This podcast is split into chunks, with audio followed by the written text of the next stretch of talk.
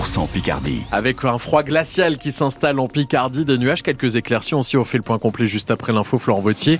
Quand une commune de 500 habitants retrouve son bistrot. Il vient d'ouvrir il y a quelques jours à Eudicourt, dans le nord-est de la Somme. C'est à une quinzaine de kilomètres de Péronne. C'était le projet de Michael que vous avez rencontré, Arthur Fradin. Derrière son bar en formica noir flambant neuf, Michael est fier de nous présenter son commerce, le bien nommé. Michael's Pub, ouais, c'est voilà, un peu euh, à l'américaine quoi. Il a décidé de tenter l'aventure il y a 4 ans, après plusieurs années à enchaîner les petits boulots. Quand j'ai entendu euh, un ami me parler qu'il y a un bar qui va fermer dans le coin, je me suis dit pourquoi pas me renseigner, qui ne tente rien à rien. Et en fin de compte, ben, je me suis lancé là-dedans. On le sent déjà très à l'aise dans son nouveau rôle. Qu'est-ce que je te sers euh, Un demi? Un demi simple? Moi je voulais partir là-dedans, tu sais, euh, le, le contact avec les clients. Il se concrétise Ah quoi, ouais, ça ouais, c'est le truc. Ouais, euh, ça a été, euh, ouais, c'est vraiment le rêve qui s'est concrétisé. Ouais. Celui qui discute avec lui, et c'est Brice, la trentaine, il est également originaire du village. Des jeunes qui veulent reprendre les business, qui veulent se lancer et tout, c'est beau quoi. Ouais, faut les encourager. Et il a connu l'ancien bar de Dicourt. Franchement, quand je vois l'évolution, euh, c'est dingue. C'était typiquement euh, café années 80, euh, carrelage, tomate au sol. Enfin, là, on est dans quelque chose de moderne qu'on pourrait retrouver en ville. Couleurs vives, meubles design et salle de billard, Franck, conducteur d'engin qui habite à 200 mètres, semble séduit. Je reconnais pas. Ça refait retrouver les amis d'avant. euh, C'est super. Recréer du lien social dans le village, un des objectifs de Michael. Il propose d'ailleurs un service épicerie en plus du bar pour économiser quelques kilomètres aux Eudis courtois en manque de quelque chose. Le Michael's Pub à Eudicourt est ouvert tous les jours, sauf le mercredi, de 9h à 13h et de 17h à minuit. Ces dernières années, la tendance était plutôt à la fermeture pour les bistrots dans les petites communes. Alors faut-il les rouvrir? C'est la question que l'on vous pose ce matin à 8h15 sur France Bleu Picardie. Peut-être avez-vous un projet dans votre commune comme celui de Michael à Eudicourt. Venez témoigner au 03 22 92 58 58. À Rosière-en-Santerre, dans l'est de la Somme, la friche Maréchal, elle, va reprendre vie d'ici deux ans. Sur le site de l'ancienne usine de Tente fermée en 2004, des logements sont en train d'être construits, mais aussi une médiathèque et un marché couvert. On vous détaille le projet dans le prochain journal à 8h sur France Bleu Picardie. On parle de la, de la réhabilitation des friches avec notre invité à 8h10, Noémie Condomine, chargée de développement territorial à l'établissement public foncier des Hauts-de-France. France Bleu Picardie, 7h32. Le froid arrive sur la France. 10 degrés de moins par rapport à la semaine dernière. Vous le constatez dès ce matin avec vos messages sur la page Facebook de France Bleu Picardie. Moins 4, moins 5 dès ce matin. Et ça pourrait encore descendre un peu jusqu'à mercredi. Le plan grand froid est déjà déclenché dans quelques départements, notamment à Paris ou encore en Alsace. Pas encore dans la Somme, mais la préfecture se dit prête dès que nécessaire à augmenter les places d'hébergement d'urgence. Dès aujourd'hui, l'UDOS, l'Union départementale d'accueil d'urgence, renforce ses maraudes.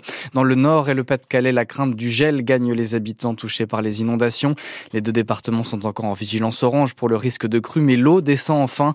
D'après un dernier bilan de la préfecture du Pas-de-Calais, 195 communes sont encore concernées, un peu plus de 2000 habitations touchées. Florent, plus que 352 jours avant Noël en 2024. Oui, alors en attendant, si vous avez opté pour un sapin naturel en 2023, il faut donc penser à le recycler.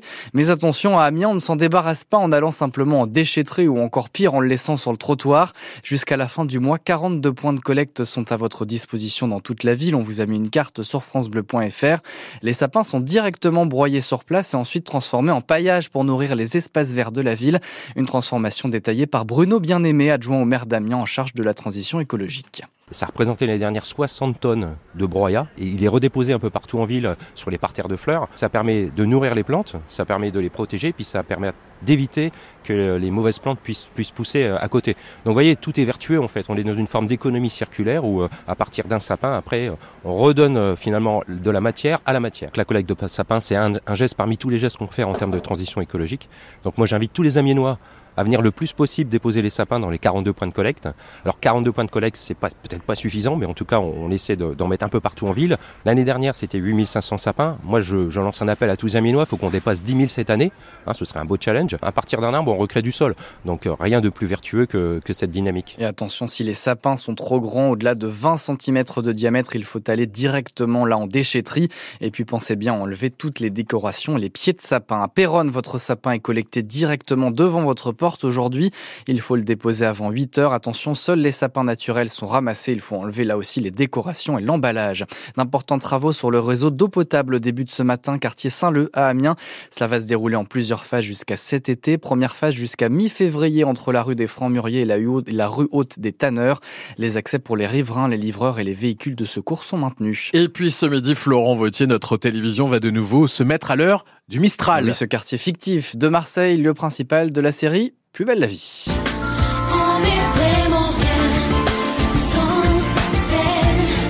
Et oui, un peu plus de deux ans après la fin de sa diffusion sur France 3, la série de retour, cette fois sur TF1.